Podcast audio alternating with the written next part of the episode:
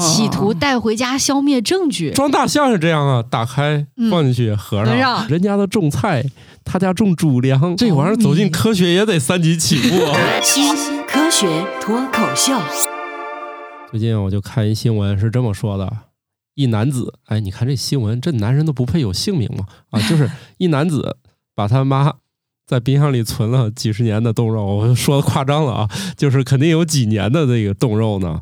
从里面翻出来给扔掉了，虽然又发生了母子的一些不愉快的冲突，但是该男子认为他做的对，所以你看看我们人类为了存储食物呢，做过很多这个这个难以理解的事情。那你们有没有在家里有这种隐秘的角落发现过食物的？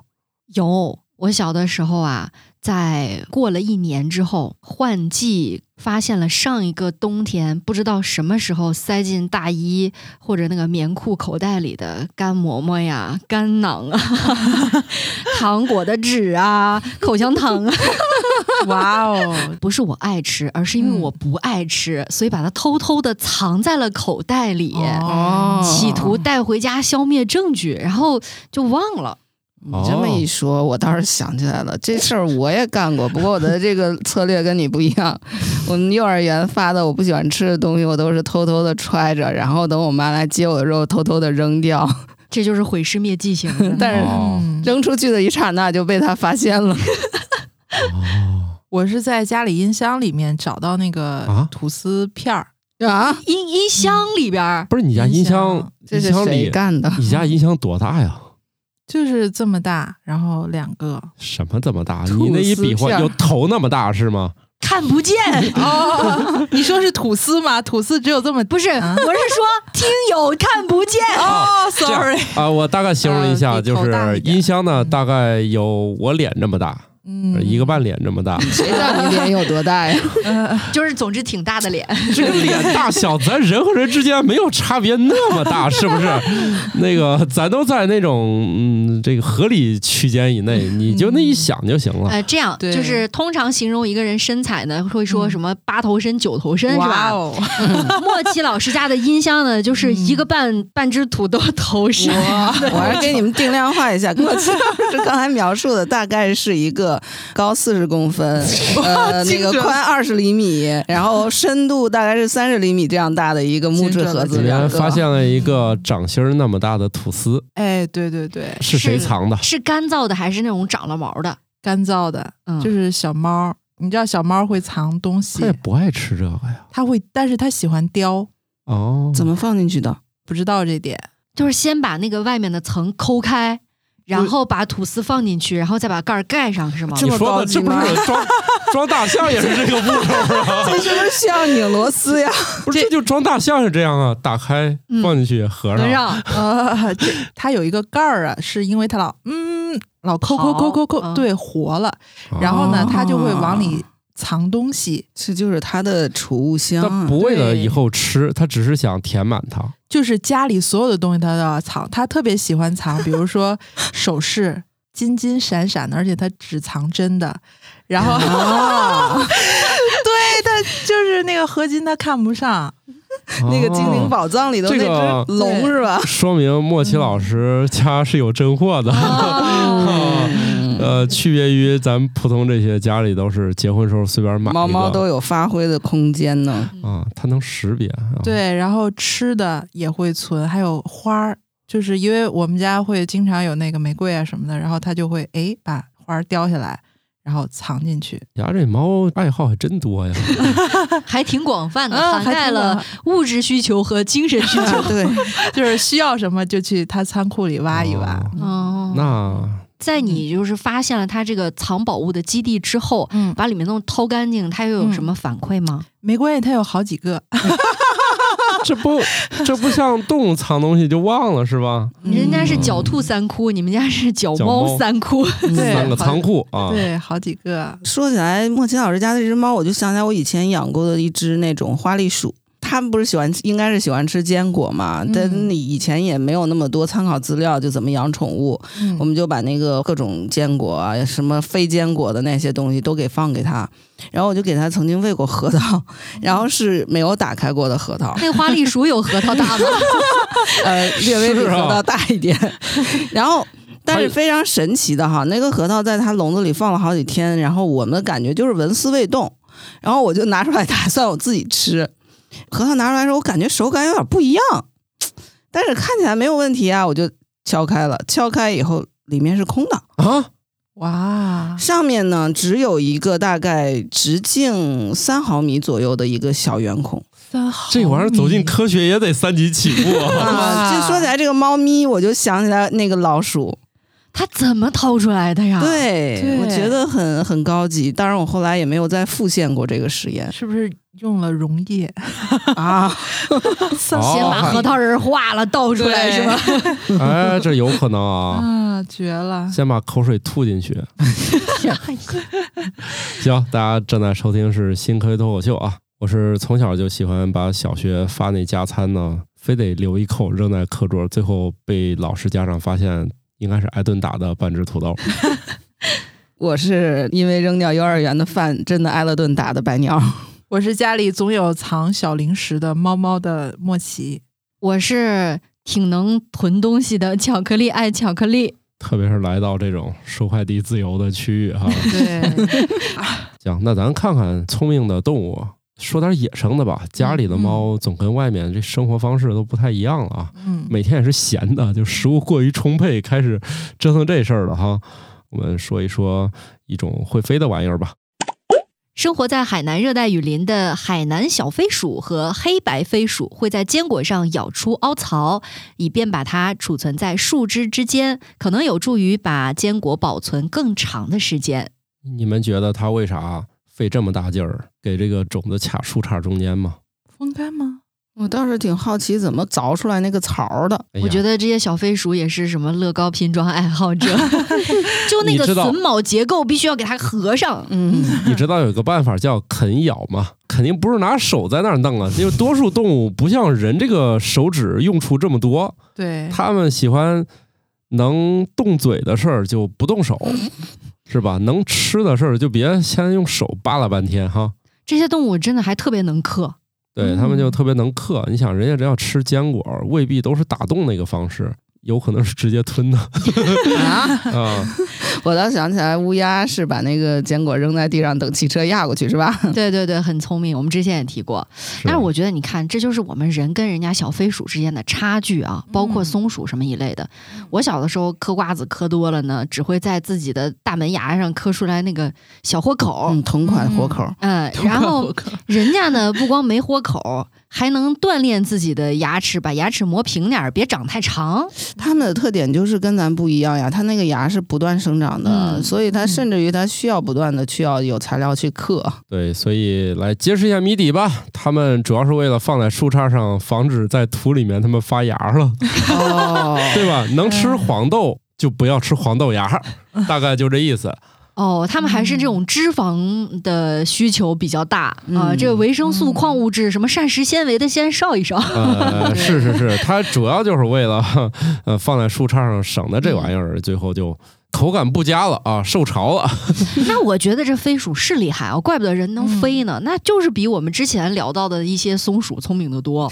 不是说了吗？很多那种森林里边之所以能长得那么郁郁葱葱的啊，总有新的树芽给发出来，就是因为这些松鼠吧，每年都藏很多的种子在地下，什么松子儿啊、橡子儿之类的，忘了。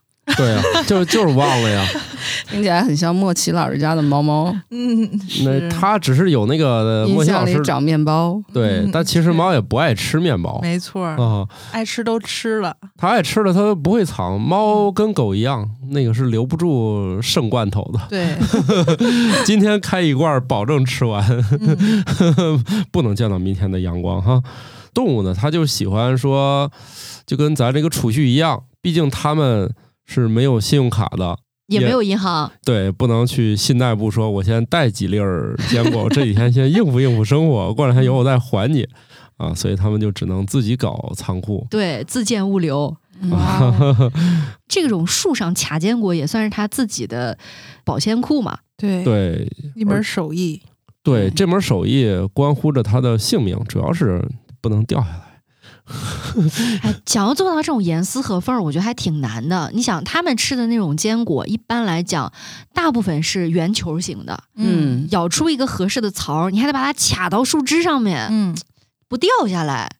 我是觉得啊，它可能生活的那个层林的高度比较高，它从这根树枝掉下来，是不是会被另一根树枝接住呀？那它那个槽就没必要了呀，目的还是别动。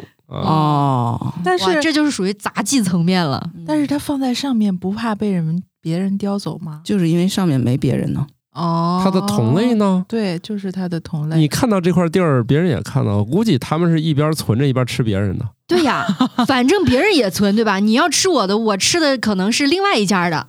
那最后这个行业主要是比饭量啊。卷起来！哎，我觉得这是飞鼠内部在构建的一种保险体系。你们是不是需要先了解一下它的这个群聚的状态？它是每个鼠有自己的领地，还是它们完全混居的？这这么小，很难能弄出一个领地这个概念吧？你撒尿吗？哎，就类似于咱在酒吧说，我往里吐了口痰，别人说我也吐了口痰，过分。别想那么多了啊！咱现在，你们生生的又把饮食主题的一个话题给黑化了。咱现在喜欢的这些坚果，要么它自己裂开了，叫开心果；要么呢壳好嗑，或者有老奶奶帮我们嗑好，比如瓜子儿是吧？剩下一堆呢，才是给你个钳子在那儿弄了。所以人类也比较懒，呃，也费不了那个劲。但是你要再往前推呢，我们怎么找食物是吧？肯定是喜欢高糖的东西，但是高糖呢，它有一个标志是吧？你光闻有点费劲，直到这个玩意儿它发酵了，产生出那种能飘很远的，像一种呕吐物气味的东西。不过我觉得水果的那个发酵的味儿，肯定跟呕吐物那个酱香味儿还不太一样啊啊！你在内涵些什么？酱香味儿？我喜欢那个酱香拿铁，我不是黑它。新的研究发现，果实中的酒精含量可能会吸引动物食用，然后通过排泄物中的种子实现果实的传播。也就是说，酒精含量较高的野生水果，往往被哺乳动物传播的更广泛。那看来哺乳动物也不聪明啊，这叫囫囵吞枣是吗？哎，这个里面为什么它强调是哺乳动物？鸟类呢？鸟类它不需要啊，鸟类它跟酒精也没啥关系，它不需要靠这个来寻找。甚至鸟还能吃辣椒呢，但是酒精对它的作用应该也一样的吧？也是会麻醉的。确实是你像蜂鸟啥的，它就是酒精还是相对比较耐受的，但是它可能不靠这个闻。另外呢，呃，鸟它不传播这种东西，可能是它匹配不上。但是像哺乳动物呢，能吃点那个大种子，肯定是匹配的东西不一样。你像咱吃的那个牛油果，它那种子得有专门的哺乳动物能给它吞下去，然后去别地儿拉出来。只不过那个动物灭绝了之后，人类接棒了，帮它的忙。那 只不过就也不吃种子，也不拉了。所以对于生物界来说，对于生物繁衍。最大的威胁是人这种哺乳动物，因为他们发明了抽水马桶，导致种子 不能把一个食物话题聊到 聊到厕所去了。我们一方面保护了我们喜欢的动物，保证它们在地球上的繁衍权；另外一方面，它们就不能自由的移动了。回到了江河湖海，或者回收回来。哎，不过这条信息我觉得还挺反直觉的。嗯，就是通常动物吃了这种酒精含量特别多的果子之后的反应，跟人也是一样的嘛，它也会醉，对吧？对，东倒西歪的，然后就晕那儿了。嗯，尤其是之前的那个大象吃了酒糟之后的反馈的吧，大家都看得到。但是呢，他又说这种情况会让哺乳动物把种子传向更远的地方。我先说你，你都已经把人醉倒了，躺那儿了，还怎么走远呢？所以就提到了鸟类其实携带果实的距离通常比小型啮齿动物要远，它们肯定是匹配的不一样。鸟可能叼个小种子，你再大的鸟它也不吃种子的呀，它们也吃鸟啊、兔儿啥的。所以肯定是小鸟传播种子，也是一边吃一边播种。哦，还有一种可能，你说那种大型的鸟类，它吃掉了吃了含酒精水果的动物，然后那个动物呢，没消化完的，它继续排出去了。酱香小鸟，还行，这玩意儿是酱香大鸟吧？啊，当然了，水果里产生的这个和酵母的这个作用呢，只能归到啤酒里面，就很难算到酱香小鸟了，只能算是这个啤酒鸭的范畴。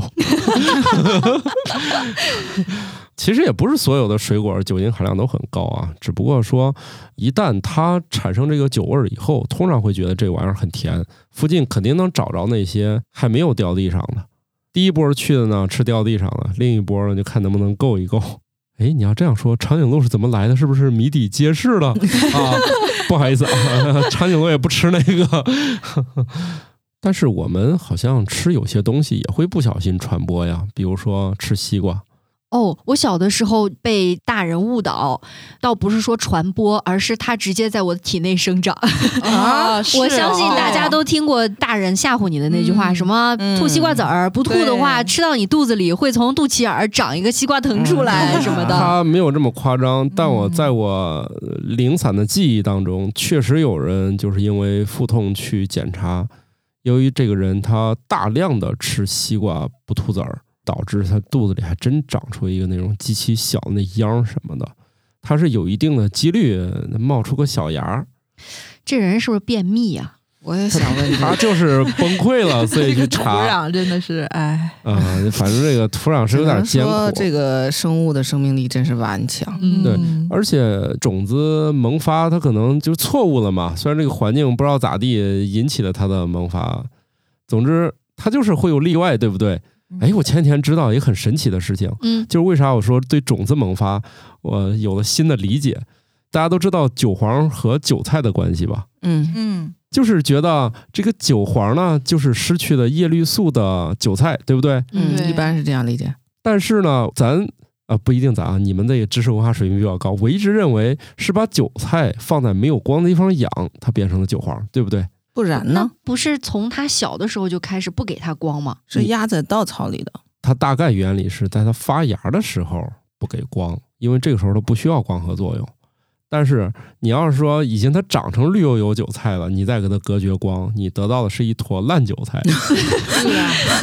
所以你看，就是我们都觉得这事儿我已经弄清楚了，是吧？仔细一深究，发现不是的，它整个这个过程跟你想的不太一样。它小时候就给它。就改变了。那它长大的过程中晒太阳吗？那肯定得呀，要不它后面它没法长了呀。那我的问题是，它没有叶绿素，它怎么合成它的糖啊？啊，所以留给我们听友给咱解释解释吧，因为这问题我没深究。发现你这这有点老师答疑的那个风格了。老师，那个我今天没准备啊，我回去看看教参书去。啊 不能这么说，我那是标准答案。跟跟学生说，你回去好好看看书，咱俩再来讨论。哦，啊，标准答案。得是我跟白老师这种的，你那种哪能诚实的说这个？我我我得回去看看呢。就是我说的是潜台词嘛，啊，那 潜潜台词没有毛病。不好意思啊，这段没准备啊。我们还是可以说的嘛，像我这种知识掌握的比较零散的人啊。不是，我刚才临时抱佛脚看了一下这篇文章啊，他应该就是拿哺乳动物去做的这个测试，所以他只说了哺乳动物对于这个含酒精含量高的它的传播就远一点。嗯，他没说鸟是吧？对，没 cover 到另外一个物种。鸟只是说估算了一下距离，他没有详细说。呃，像咱们这个灵长类的动物，本身它搜寻食物的策略，它就是用味儿的话，那这种发酵的味道就只是周围会有成熟的水果，所以灵长类喜欢吃的这些东西本身就会偏向于喜欢酒精味儿的这些食物嘛。对，所以大家如果吃到了味道不对的水果，你可以把剩下的几枚再放一放，有一定的几率它确实是会产生那酒味儿。比如你像那个葡萄。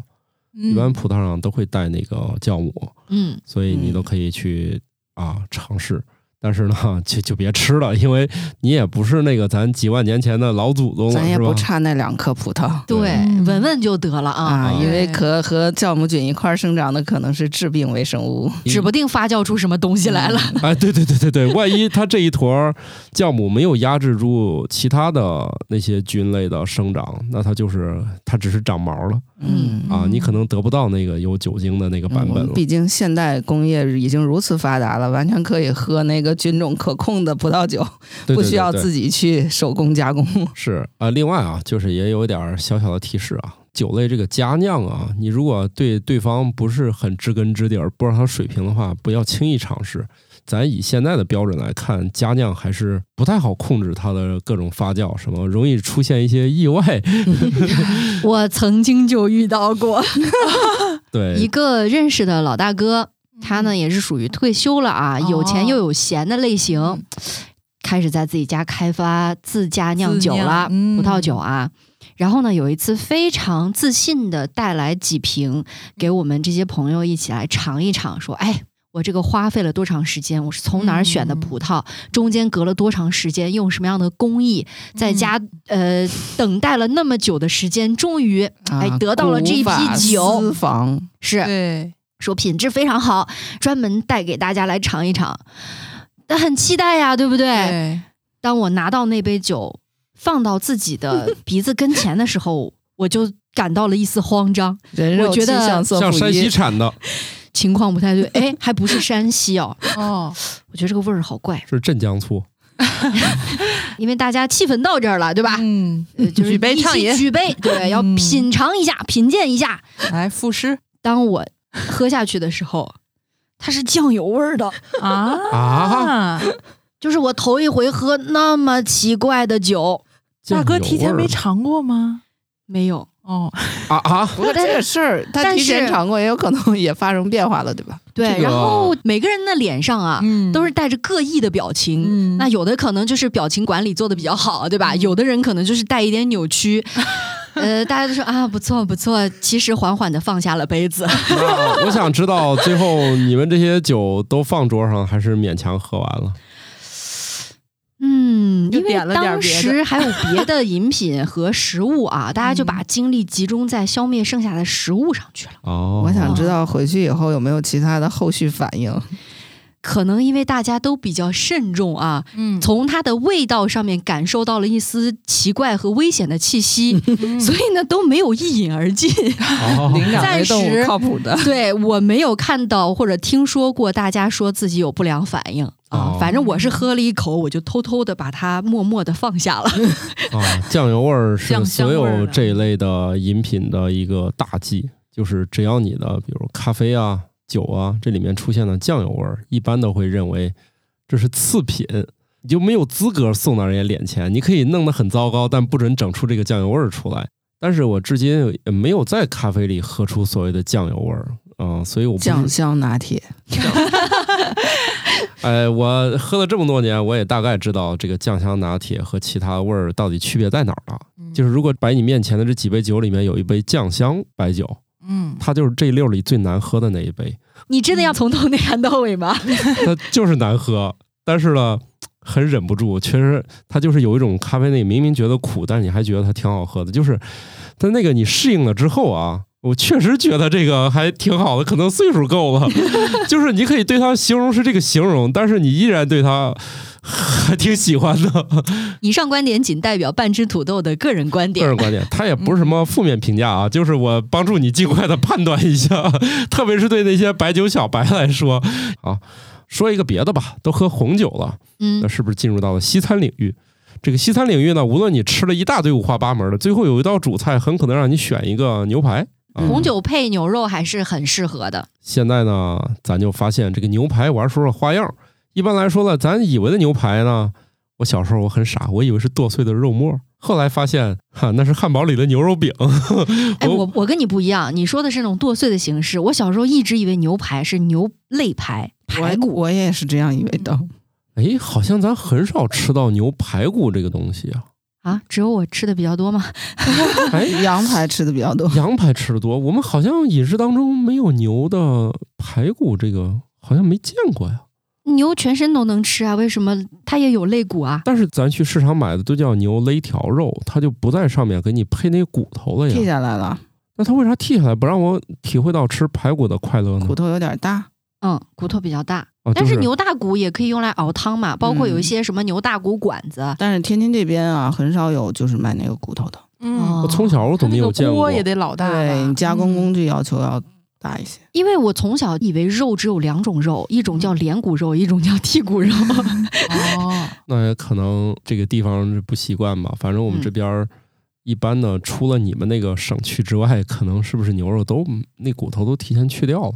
很少见，不重要了。现在西餐厅里面的这个最贵的牛肉呢，一般都告诉你所谓的什么熟成，他就会用一大堆类似去咖啡馆里点一杯莫名其妙名字的咖啡一样，先把你的心智给搞乱，嗯，最后呢，在知识储备上进行碾压，嗯，然后你就稀里糊涂的掏钱了，稀里糊涂买一份就是五百起步的牛排，然后吃完之后觉得自己是个冤大头。当然了，我不不是袁大头，确实挺好吃的。然后我们可以聊聊，哎，这现在这个咱说这牛排，哎，所谓这个熟成是啥意思？干制熟成是一种传统的牛肉处理方式，通过在特定的环境下控制温度、湿度和空气循环，让牛肉自然变得更加滑嫩和美味。牛肉在干式熟成的过程当中，水分会被剥离，酶开始分解肉，微生物和真菌会和肉相互作用，导致肌肉和结缔组织变性，最终带来更加浓郁的口感。乔老师可能大概能知道啊，这最新鲜的牛肉肯定是从屠宰场刚剃下来的。对。但是这个肉咱一般吃不着，所以的话，这个肉一放呢，它就就不行了，它就得再放一段时间。所以你从新鲜到你吃到的冷鲜中间，肯定是有一段时间你是不能碰，那段时间肉很难吃。我粗粗的理解啊，但是呢，这当中就发明一种新式的办法：如果你在三摄氏度的条件下，当然你可以更低一点温度啊，但是你不能让它结冰啊。然后如果你放上了三十五天之后呢，这样的牛肉在至少。欧洲食品安全局认为，它跟新鲜牛肉两个是一样安全的。只要你的条件是干净的，温度达标了，放三十五天之后，这块没有变质的肉就和新鲜牛肉其实是一样安全。所以，我们去吃牛排的时候，可以说我只要几分熟。其实我对于这个概念啊，一直就很不能理解，因为在我看来，你把肉放到那儿。就是也是一个相对开放的环境，它不是密封起来真空包装啊，或者怎么着的，它不会坏吗？它就是不会坏，控制好这个温度，首先温度也压制了嘛，其次呢，这个环境肯定是比较干净的，因为现在不光是这些工厂可以达到，现在很多家里的东西都不发霉了，你想想，就我很难想象你自己回来把一块肉放在你们家的零度保鲜那一层，嗯。就大概就是三度左右吧，嗯啊，放三十五天你还敢吃？你自己肯定不行啊，所以就是环境一定要达标啊，因为冰箱还是很复杂的。因为好像熟成的这个概念，不光是在牛排上面啊，包括一些火腿，对吧？嗯，就是要把那个一个大猪腿或者什么的就挂在那儿吊上，甚至有一年多或者几年去做熟成。然后我印象中有一些火腿，它。过了那么长时间之后，其实表面是有一层霉的，嗯，要把那个霉整个刮掉，然后再做一个处理之后，才是大家认为的那种风味非常浓郁的，就已经可以生吃了、切片吃的那种火腿。一直觉得这是一件特别神奇的事情。那其实就是干式熟成的一个手段，就是放在可控环境下。嗯，其实也不能说它。没有变质，它其实变质了。那当然是变了，但是是往好的那个方向变质。它一个是水分变少了，另外咱都知道那个肉中那个酶这会儿就不太受约束了，就开始四处捣乱了，肉就变嫩了。然后实际上也有微生物的，当然是有了，就微生物和真菌它都会有。这样的话是它们真正改变了肉的味道。其实说是干式熟成，听着好像挺高大上的，对吧？在餐厅里面可能标注出来写明就能卖很多钱。但这个处理方法在我们的烹饪的日常的知识里面其实一直存在。你看，像比如说中部地区和偏南方一些，他们会做那个腊鱼、腊鸡、腊鸭、呃腊肠，对吧？我都饿了。然后你像我小的时候见过，就是我们冬天的时候，呃，因为像哈萨克族他们会宰马。冬宰之后呢，那个马肉也是会挂到，比如说一个相对来说干燥又阴凉的房子里边啊，挂起来。那个马肠和马肉也是要经过这样一个晾，呃，以及简单的熏制的这样一个熟成过程的。对它这个其实就是改变的是肌肉和这种结缔组织的变性，就是说它没有完全变质，但它又变了一部分。另外，水分不是少了以后，它会那种。就相当于我们人类认为的这种风味啊、香味啊，它不就浓缩了吗？所以你就会觉得各个方面，它会比你从市场上买一块冷鲜牛排没有经过这些的，就是相当于宰完之后就冻，冻完之后送你手上再解冻。咱就说这种传统的，它为什么会觉得好吃一点？主要是这个原因。所以为什么我们去菜市场去买一块鲜肉回来煎不出这个效果？主要是没有经过。但是咱自己不太好弄，你想弄的话，得有一个专门的一个这样一个容器。其实自己可以做，但没必要。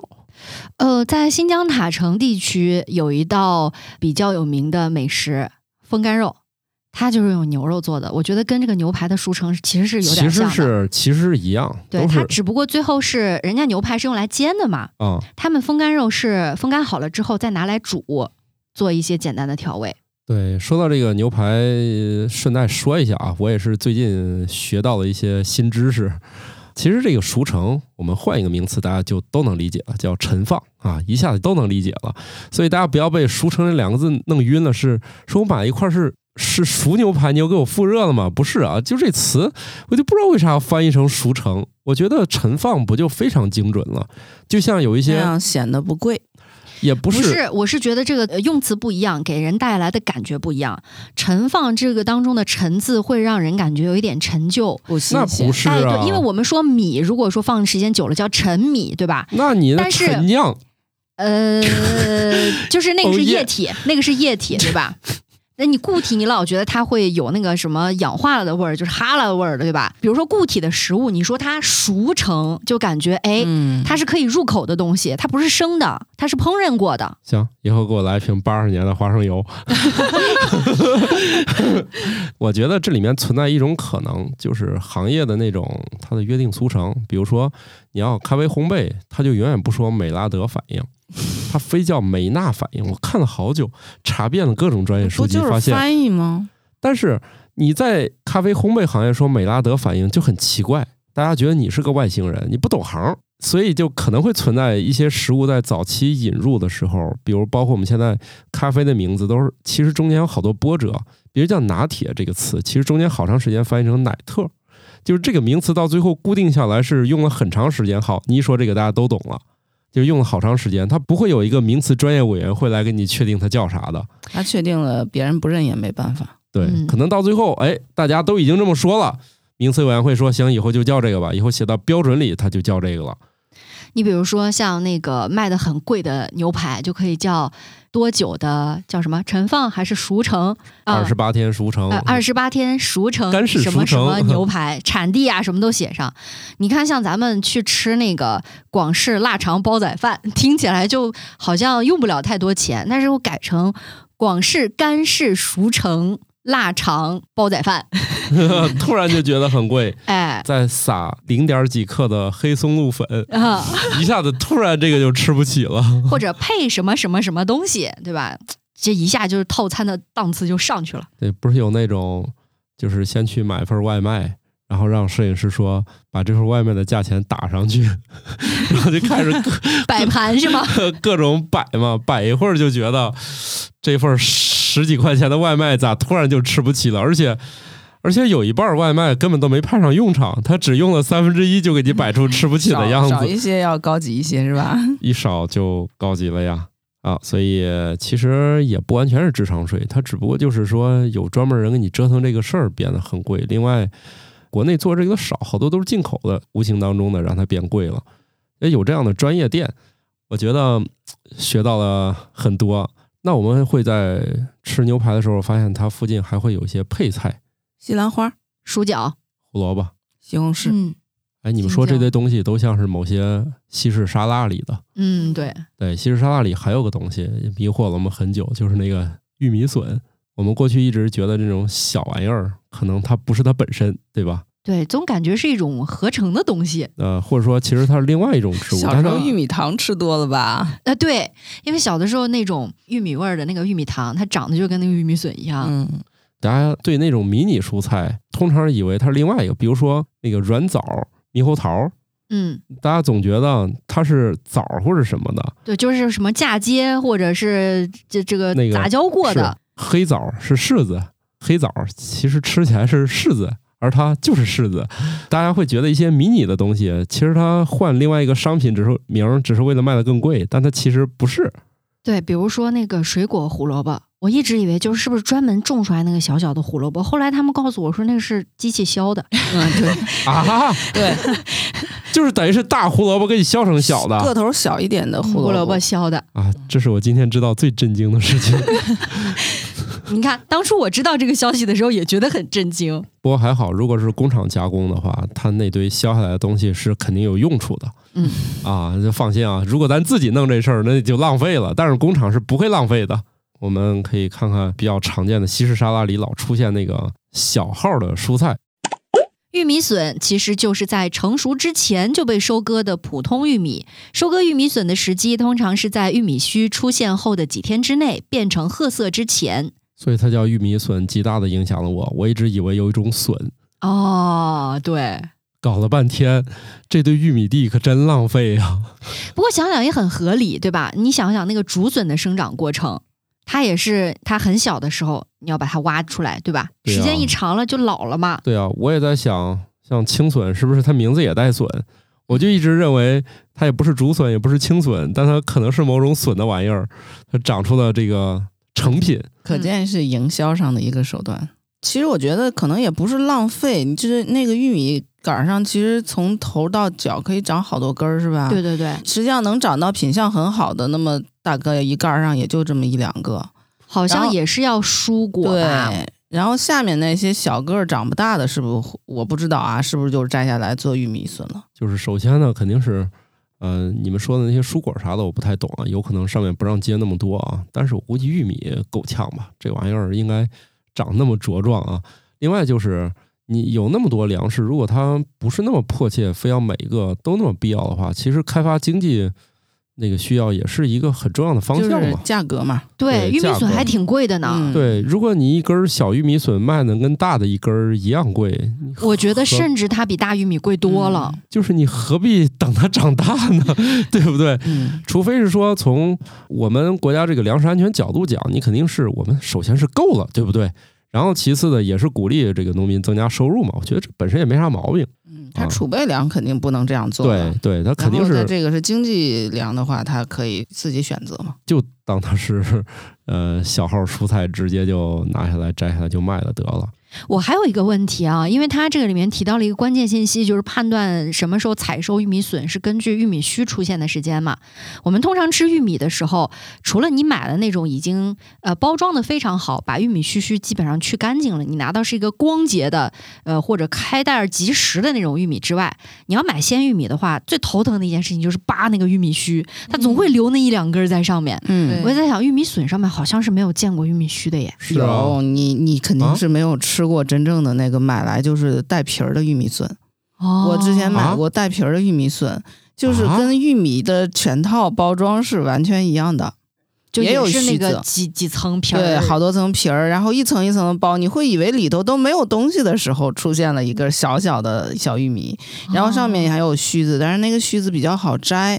因为它没有那个你那个玉米粒儿没有长出来，所以没有那个缝子去卡它，那个就比较一扒就掉了。对，强迫症治愈就是你把那个尖儿一掰，那个须子就跟着一块儿掉了。哦，难怪说它是玉米笋呢。扒笋就是这样，你觉得买的挺大一根儿，最后包完只有细细的一根，是是一种完全没有获得感的食物。你知道我买的买那个下单的时候，网上买买来寄来啊，这么大一箱子，然后唰唰唰一包，这么小一盘，何必呢？下次直接买真空包装的。那不是想体验一下吗？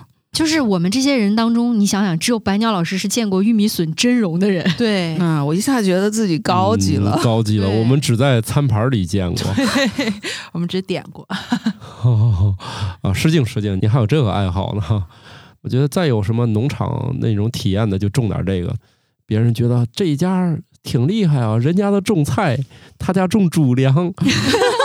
最后等一块儿吃饭的时候，发现说他家还是种菜。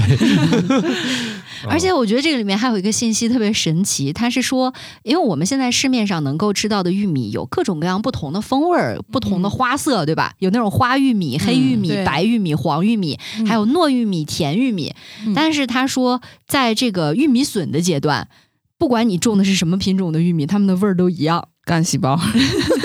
啊，全能哦！哇，你想想，吃玉米笋是在吃玉米的干细胞啊，还是是这样？听上去又又又有了 保健价值。你是懂营销的 哦，厉害了！你要这样说，鸡蛋也是啊。嗯，鸡蛋也是分化成多能干细胞的形态哦，对吧？因为商机对于一般人来说是没有机会吃受精卵的，那也太小了。但是鸡蛋作为一种刚刚分化成多能干细胞的受精卵。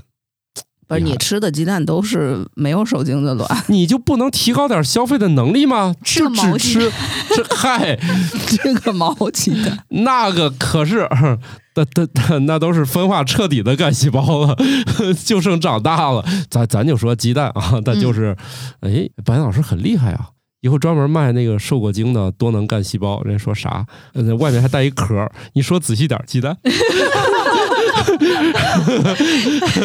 瞬间价格能上好几倍。是这种东西只适合卖盲盒，就是哎多能干细胞，然后呢你买回去打开一看才知道它是鸡蛋。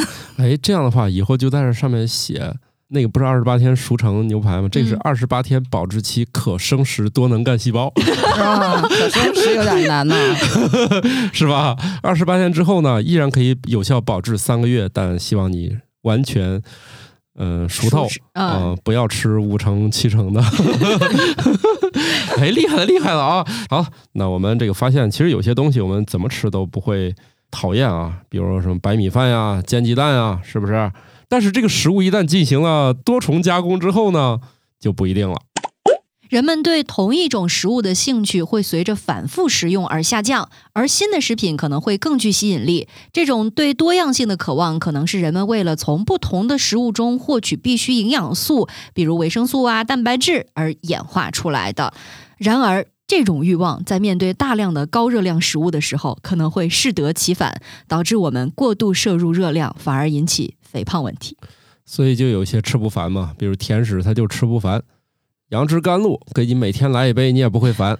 但是让我感到惊异的就是，那我们对于新鲜品种的食物的这种追求，是不是都已经写在我们的奖赏机制里了？对呀，你看美团点评不就说了吗？人们外出就餐是一定想吃。没有去过的餐馆，嗯，主要目标，也就是说，实际上在远古的时代，我们的祖先演化出这种奖赏机制，实际上是为了让你获得更多的、更丰富的营养。所以这个基础呢，也给网红餐厅的存在提供了最坚实的保障。保障，反正踩坑就踩坑了。嗯，踩坑也乐意。是我们从很多动物身上都发现了类似的机制，包括大象之类的，它也会尽量避免。一直吃一样的东西，就算是野生动物也是，大家都会避免一直吃一样。这样的话，有效的保证它营养均衡嘛。啊，所有动物虽然它们没有营养的膳食营养指南，但是它们是写在基因里的。嗯，每一顿换换花样，就跟小宠物一样。哎呀，这猫你要这样说，却日复一日吃的都是猫粮。不，天天还有各种小零食啊，苍蝇啊。啊！哎呀，这这倒是蟑螂啊，蜘蛛啊，小臭虫啊，完以后没法亲它了。嗯，昨天我看我家猫还逮了一只小虫吃了。啊！天哪！我觉得莫奇老师现在的这种呃发出的嚎叫哀嚎，是刚发现啊，原来那个可爱的宝宝还会拉屎的 新手妈妈。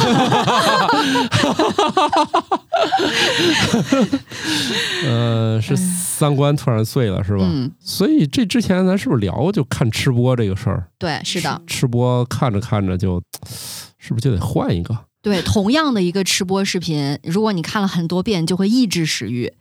但是呢，我们的手总是会忍不住点下一个。我还是，但是我确实身边是有出现过这种奇人的，他吃一样东西不会腻。比如说，我有一个朋友啊，他吃，比如说午饭吃西红柿炒鸡蛋嗯盖饭，他能吃一个月，一个月算啥呀？我以前在陕西，就西安那儿有一个编辑同事，他的神奇是在于，他给附近一家那种面馆说：“我要没跟你说。”你就一直给我送，意思是他能吃到，要么饭店倒闭，要么他离职，他俩就甭管谁，就是一种地老天荒的绑定。确定不是因为钱包厚度的原因吗？签订了契约。他吃的就是面食，但是我就说嘛，面是一种简单食物，他可以一直吃嘛。这种确实我受不了，想一想就要崩溃了。对，兰兰州人民不能天天吃牛肉面吗？没有必要。这了解一下兰州美食。不是不是，你要陕西，它也不全是由面食组成的，而且那还是一家四川面馆 就是反正很奇怪，这哥们儿直接就跟那一家就签订了终身协议。究竟是什么样的这种对吃的不在意，导致了压制了自己内心当中这种远古基因的呼唤？好像他不是一个人，之前说有那种高管也是。一年如一日的，他只吃一种套餐，是不是那个奖惩机制在他们身上关闭了？有可能，你想想也是嘛，他能吃饭就不错了，那么忙是不是？我们是在享受美食、发现美食，人家只是为了活着。我们用美食来排解生活中的无聊，人家没有无聊哦，人家不无聊，人家现在我是在大退步的进行生活品质的后退。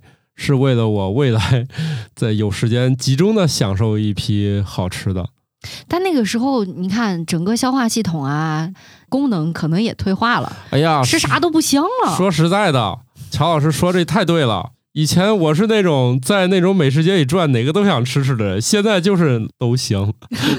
现身说法，真的都行。现在我特别是进入二零二三年之后，我就对吃就是每一样都不感兴趣了，真的。我决定了。下一次我们家家宴的时候，土豆老师可以不用来了，反正尝不出来好赖，何必呢？但乔老师家那个确实还挺好吃的，这个是这个发自内心的。这个补丁打的及时，我跟每个人都要打这个补丁。行吧，我们还是说说正常人吧，看到美食的一些反应吧。瞳孔的大小可以准确反映出下丘脑中食欲素神经元的活跃程度。新的研究发现，食欲素神经元与大脑的多个区域连接，这些神经元不仅可以调节我们的清醒和睡眠状态的转换，而且可以影响瞳孔的大小。哎，简单的说就是看见好吃的，瞳孔放大是吗？眼睛都亮了，眼睛都亮了。反正我见过一回，我们家小朋友，你想几个月的时间是不给他吃甜东西了，对吧？然后呢，它有一种促进消化的东西，叫啥来着？那个商品我忘了，但它就是甜的。然后他喝过一次之后，第二次你再给他冲那个，他可能用鼻子就闻见那个了啊！突然就噔，你看那眼神就突然就亮光，就是真的。我第一次见到他那个两眼放光，这个词也不知道是谁，这这这谁琢磨出这个词来的？观察的很贴切哈。对，这就是好词好句的经典呀，来源于生活呀。作文课上线了。看到好的食物，瞳孔放大，这个我就想起来，人还有一些行为是也是会导致瞳孔放大的，是吧？嗯，比如说受到惊吓的时候，看到喜欢的人会瞳孔放大吗？哦，食色性也，嗯哦，我这都是通的，你看这词儿用的是吧？这个，哎呀，你看白老师又给我们剖析了，用的是一套器官，他解决的都是欲望的问题。嗯，所以要不说抓住一个人的心，先抓住他的胃？啊。我觉得刚才我们提到这个信息当中，还有一个特别有意思的是，不光是眼睛变亮了，瞳孔一下放大，他还说会调节到我们的清醒和睡眠的状态。对呀，你看我就是这样的，我早上迷迷糊糊，只要我出去吃了个早饭，我突然就觉得清醒了。就算今天起的比较早，明明是应该是早起毁一天的，结果因为吃了顿饱饭，整个人都清醒起来呢。你要吃了顿好吃的早餐，我确实觉得让人清醒，又被奖励到，对，奖励到，回来再来一杯咖啡，当然很可能是咖啡的作用。你这补丁打的，我倒是想起来，你说那这个大晚上吃东西是不是也不利于睡眠，也 也有这方面的原因了？那取决于这顿夜宵的质量吧。要点到了不好吃的夜宵。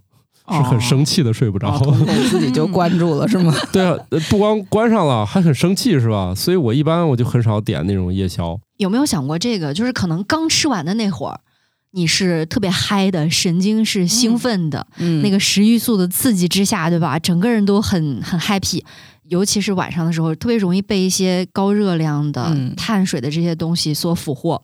然后呢，你又困了，大脑就空空了。对，所以当你吃的差不多的时候，大家就要举杯了，对不对？前面先来几轮菜，不管热菜有没有，是不是已经喝个七七八八了？几个菜呀，就喝成这样。我他比较容易进入七七八八的状态。我不是菜的问题，是我的问题。可能别人都吃到最后，而我是看到最后，能坐着就不错了，是吧？白岩老师是知道的，我要是喝的快点，吃一半我就闭上眼睛了。但是看呢也是有技巧的，你不能乱看，这个眼神很重要。对，大家跟人碰杯的时候，除了中国人喜欢互相比着看谁低之外呢，还有很重要的事情，我们要有一个细节要关注一下。在许多文化中，干杯时进行眼神接触被视为礼貌和真诚的表现，能够加深人和人之间的连接。所以你看，每个国家，就无论你在电视剧里啊，或者在现实当中，你发现这干杯，你就算跟一桌人干，你也得每个人看一眼，是不是？哎呀，又给我参加酒局添加了一层阻力。不单要去哎跟人家一块坐在那儿吃饭，然后要说话，对，要喝酒，还干杯的时候还得看他，他是自然条件反射，得不用你想啊。我一般都会躲避啊，眼神儿。对于社恐来说，主要看那杯子在哪儿呢？哦，主要在低头了是吧？对啊，对，开始低，然后弯腰蹲下，躺地上，对，躺在地上，躺在地上，对，人家在那桌上磕一下，你你往地上磕。哎，这个。动作要小心了，一不小心就变成撒在地上，意义就有点不太一样啊！这那看啥节日了啊？没事儿，谁没来就撒给谁。好家伙，再给他弄一照片，P 成黑白的，搁他味儿上。这事儿吗？啊，经常啊。那你参加都啥酒局？男大夫呀。啊，对我们节目谁不在说谁啊？好，反正最近没有来参与节目录制的，我们等会儿都把他们的照片摆到我们桌子上。对。以后我们那个买的咖啡上贴上他们的名字，然后开始喝。这个每个国家都是这样，你看，而且不同的行业也是这样啊。只不过就是大家这个眼神里带的意思不一样。比如说呢，编辑跟我喝，意思就是快点写；销售跟你说，快点跟你碰杯，快点买。还有一些人，像这个白杨老师一看我。这人也没啥事儿，净找我的都是不着调的事儿哈。就每个人这个眼神里都很复杂，你仔细一琢磨，他就跟那个编码差不多。你从他眼神里大概就看出来他想干啥。你想多了。他脑子中回顾的是他跟你过去都发生点这个什么事儿，他对你的这一生的评价都在这个眼神里了。我明白了，就是有的时候啊，这个眼神传达的信号是非常简单的，但是你这个解码器呢，有一点工作冗余，算力有点过强了，产生了幻觉。但是有的时候，那这眼神传递的信息非常的复杂，非常的多样，层次很多。但是呢，这个接收器它就是不灵活，看到了一个木头，这都是互相不匹配的这种产生的惨剧。对。主要是不匹配，而且碰这一刹那又不能只说一个干是吧？这是肯定有个 CPU 高速旋转的过程。我说点啥好呢？对，说点啥？听着听着就头疼。对，听完这一集，大家对一块喝酒这个事儿又产生了深深的恐惧。好，最后我们说一个离谱的事儿吧。如果莫奇老师对你们家这个猫吃苍蝇这件事很介意，现在有一条小小的生活小绝招教给你：用透明的袋子。装满水挂在外面，可以有效的驱赶家蝇。因为家蝇的复眼在遇到折射光线时，可能会感到困惑，并且离开。就是弄一袋水。挂在你家家门上，因为现在好像家中出现苍蝇的概率也不太高了。但小的时候，我觉得还是挺常见的。有的时候你吃剩了某一个东西，比如说西瓜，你刚吃完一牙，那瓜皮放在那儿，过一会儿就有好多苍蝇爬在上面。现在这种场景很很少见到了。对，一般家里面驱赶苍蝇呢，会用苍蝇拍儿，对吧？还有那种特别长条，可以挂在自己家房梁上的那种有粘性的纸条。哦，转圈那个。转圈都是后来的了，它就是一个很长的一个胶条，但是呢，好像有种很黏腻的那种气味儿，嗯，苍蝇就会粘到上面。对对对，然后包括后来还有什么灯之类的东西，嗯，现在这个更便宜了，你是塑料袋子装个水，谁不会？嗯，就是别放在那个门上，别人一打开掉这个。诚心的，那是诚心，那不是赶蚊子啊，那是跟谁过不去啊。它原理是这样，有人就猜说，那个苍蝇会把这种透明液体呢，就认为是水体表面，他们就不喜欢这个，看到自己放大的倒影呢，就会飞走。他觉得快要落水了。哦，啊，这是一种。第二种呢，就是他觉得透明或者这一类东西吧，就玻璃啊、这水啊，它改变了光的这个轨迹，就是产生折射呀什么的，就弯曲了嘛，就是让苍蝇世界当中出现这种幻觉了。他觉得，哎，咋回事儿啊？我见鬼了吗？我得走，所以他就有点不痛快。哦，所以说，如果挂一个装满了水的透明袋子在那里，就是给苍蝇制造鬼打墙的状态。就是他觉得今天遇到鬼了，我得走。这一片吧，跟他的学的那个物理不一样，他学的这个物理课上没教这一段，所以。先走吧，水吧，对，也也就算了吧。反正这一片儿，反正我谋生上哪儿不是生活呢？就这一片儿，我离他远点吧。最后呢，就是说他这个还是这个眼的眼睛的构造吧，就是人类的眼睛是会聚焦的，对吧？会对焦，实在对不上呢，还有眼镜。当然，苍蝇就没这个条件，它主要这堆复眼呢，看全世界都是这种马赛克。反正就是这东西呢，给它制造了这种，它理解不了这个目前这个状态了。毕竟像塑料这种玩意儿呢，它也不是自然界本身就有的。他这个祖祖辈辈儿也没见过，所以人类用塑料吧，也就这几十年。所以给给苍蝇看，我的妈呀，这是个啥呀？苍蝇的阵。对，反正自己就蒙圈了，然后就就算了。但是也有人就认为这玩意儿吧，也好像也没啥用。试了试说，这个认为是某种迷信，说你们就是类似于把香椿挂在门把手上，嗯，就是你开心就好。可能不会产生实质的驱赶作用，但是呢，你觉得家里苍蝇少不也挺好的吗？啊，有点安慰剂的这个效应哈。因为刚才有一个解释，就是说装满了水的透明塑料袋儿跟玻璃有点像，就是改变了光的路径嘛，有折射，呃，有反射什么的。我就在想，那家里面现在都是玻璃窗的时候。也没见苍蝇少在玻璃窗上停留啊。但是这样啊，针对这个问题，其实我也不太理解苍蝇的思路啊。但是针对这个问题，没有人能理解苍蝇的思路 啊。科学家们试图理解，但是不在我们的学习范围之内。针对这个塑料袋装水和玻璃的差别，我觉得倒是这样，因为玻璃或者是镜面，它的反射实际上只有一个点。哦，是规律的，对，就是说你可能只在某一个角度会看到这个光的对你的这种刺激，嗯，可是那个塑料袋儿它是一个圆的，就在任何一个点，你任何一个位置都会看到这个光的一个折射，嗯，而且它还不是一个完整的球形，哎，它是一个很不规则的形状，所以可能是这个差别吧。哦，我觉得大家可以试一试，不过现在确实，你看又到天气冷的时候。家里面的这个环境呢，好像也不怎么见到苍蝇。明年再说吧。但是天冷了以后，苍蝇确实喜欢进家。嗯，是。但是你家门又不是餐厅那敞着的，嗯，而且它的行动通常比较迟缓，这个时候可能不用苍蝇拍，拿个薄的杂志我都能够打到它。再说了，本来就说没头苍蝇，你在你家正中间选一个这玩意儿，这苍蝇飞的轨迹更难以预料了。不是让你在门外头啊？哦，门外头挂一个也行吧。你家住的楼层只要够高，就没有这个烦恼。嗯，对，万一会坐电梯了呢？这倒是，我主要是觉得蚊子特别爱坐电梯，是吧？蚊子比较小，跟你就进屋了，但是苍蝇比较大。你说蚊子和苍蝇在电梯里遇到的时候，他们会因为不知道聊什么话题而尴尬吗？嗯，他们在哪儿能有共同的话题呢？就嗡嗡嗡嘛，不同的嗡嗡。嗯，这个研究呢是在国外进行的，所以。可能他们的这个防虫没咱做的好吧？因为中国防虫做的已经非常棒了。苍蝇会进到这屋里，立马就觉得不快，扭脸就出去了。其实土豆老师你就暴露了一点，就是你的生活的阶层既不是说很没钱，也不是很有钱。这还用暴露吗？嗯，那你家里有院子的话，这个苍蝇其实还蛮常见的。我前两天去我们家农村的亲戚家去，然后就坐在院子里吃饭嘛。整个这一餐饭里头，大家吃的都很开心，但是一也就一直在赶苍蝇。所以我们常去的那家餐厅里，由于他卖臭豆腐加大饼，所以这家餐厅里永远有苍蝇，是吗？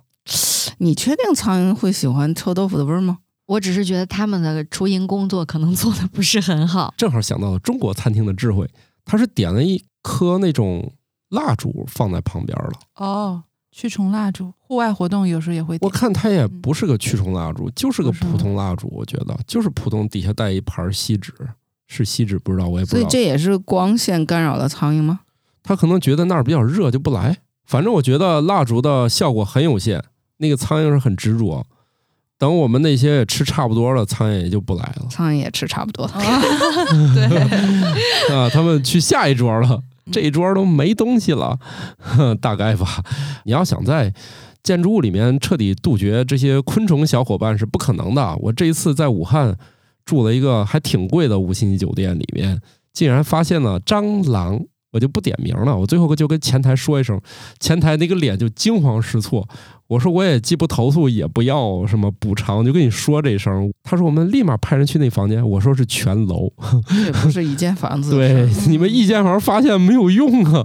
我说你们还是赶紧跟工程哪联系啊？我不知道哪个部门负责啊，这肯定是全楼的事儿。你解决一个屋没有用，关键是一个楼里你反复灭完之后，他可能也耐受了。我怀疑。我在不止一家这种五星级酒店见过啊，像咱这种学识比较浅薄，我跟我们国家动物博物馆员工张金硕老师，就是传说中的佐伊博士。佐伊博士，嗯，你像人家这种就属于功力特别深厚的，我们看见那个玻璃面底下压的有那种碎片的东西，我们没认出来。哥们儿看一眼说：“这是蟑螂蜕的皮儿。”可能没这么具体啊，就是某种昆虫蜕的皮儿。嗯，基本上就等于学生交卷的时候，老师说你卷子没写名字，然后学生把腿一撩，你猜我是谁？对，哥们儿认出一堆碎片是个啥东西，我们当场都震惊了，说酒店里还有这玩意儿。他说那他他之所以没人清理，就是没人能认出来它是什么的碎片，所以这就很正常。没事儿了，蟑螂其实是一种很干净的小动物，它只是很讨厌而已。我觉得，就是人类对于这种环境干净整洁的爱好，其实也多少是有点偏执了，因为你需要为你的这个爱好要付出很多。不管是劳动还是要使用很多东西，其实你的这些使用的这种灭杀虫剂啊或者什么的，其实对你个人健康还有环境其实影响也挺大。就是说有些环境，你比方我觉得屋子里有蟑螂这件事儿，我也是不能忍的。但是有些环境下，其实有一些虫子跟你共享这个空间，比如说院子呀或者草地啊，并没有什么不好。但是很多人已经偏执到，就是说我我在的地方不能有其他任何东西哦。你已经经历无数释放了。我小时候在东北的时候，我早上睡那床起来还有那种我都不认识那虫，还挺厉害的，还还夹我呢。像我睡的床上都有那种小虫，挺横。这是谁家哈？你只是不能跟他对话，他觉得我去他地盘了，可能。总之呢，这些像都市传说啊，也不知道是真的生活技能呢，嗯，也没必要都试试啊。毕竟多数都很离谱，咱想灭啥的，都有专业的解决方案了。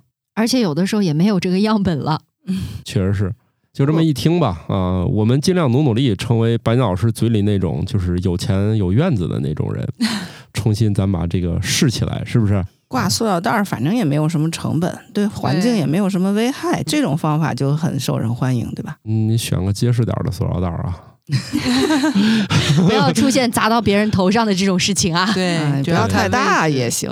重要就是啊，我们本节目不对你的行为负责，我们只是讲了一种类似都市传说的生活小技巧，我们谁也没试过。对，我们也没问过苍蝇说你究竟迷糊不迷糊。嗯。新科托冷知识大放送：阑尾被认为是一种退化器官，但在不同的哺乳动物中已经独立演化了三十二次。我们的近亲灵长类动物、啮齿类动物以及澳大利亚的有袋动物都有阑尾。新视野号在二零一五年飞越冥王星，然后飞越柯伊伯带，现在它已经飞到了距离太阳两倍远的地方。它所对准的天空远离太阳和明亮的恒星，它所观测到的宇宙是人类所能看到的最黑暗的宇宙。幼发拉底河正在干涸。由于水位下降和气候变化导致的干旱，从2023年到2013年，底格里斯河和幼发拉底河流域水位处于有史以来的最低水平。北向海豹在海上睡觉时，会先潜入水面以下六十至一百米处，进入深度睡眠时会向海底漂流，下降数百米深，在小睡五到十分钟后醒来，它会游回水面，整个过程大约需要二十分钟，这样睡觉时就不会受到鲨鱼和虎鲸的威胁。世界上最大的瀑布实际上在水下，位于冰岛和格陵兰岛之间的丹麦海峡。每秒钟超过三百万立方米的水从海峡中喷涌而出。这个水下瀑布在全球范围内影响着地球的气候。行吧我们这节目就到这儿吧，拜拜拜拜拜。新科学脱口秀由生活漫游指南制作播出，节目依然在进化，欢迎提出您的建议，请在微信添加好友，搜索小助手“生活漫游指南”的拼音全拼，加入听友群，用脱缰的快乐和天南海北的朋友们漫游吧。